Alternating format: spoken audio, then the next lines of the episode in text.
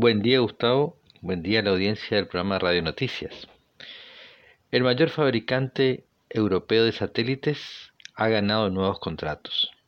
Estos satélites se construirán basados en la plataforma Eurostar Neo.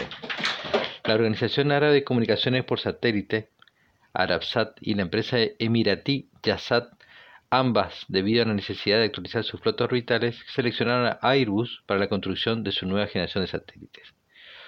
Fortaleciendo la asociación estratégica con Arabsat, desarrollará el BAT R8, el satélite de telecomunicaciones para la nueva generación que incluirá Teleo, que permitirá comunicaciones de enlace de alimentación óptico, analógico de alta capacidad y resistente a interferencia.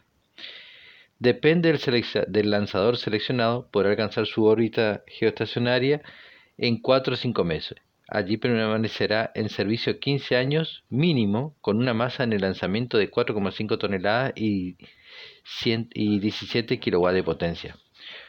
Con el objetivo de construir su nuevo sistema de telecomunicaciones móviles, Turaya 4 NGS, la empresa Yasat planea impulsar la banda L, proveedora de comunicaciones satelitales, a gobiernos y empresas privadas de Europa, África, Asia Central y Oriente Próximo.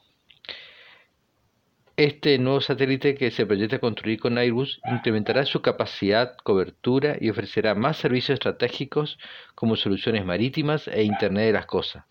Tendrá una antena de 12 metros de la banda L y una capacidad de procesamiento para un enrutamiento avanzado de 3.200 canales, con un peso de 5 toneladas y una duración de vida de más de 15 años. Su plan de inversión por 500 millones de dólares incluye un segundo satélite Turaya 5 NGS para fortalecer su papel en la región de Asia-Pacífico. De esta manera se reemplazarían dos antiguos satélites Turaya fabricados por Bain. Informó para el programa Radio Noticias Pablo Germán Salazar.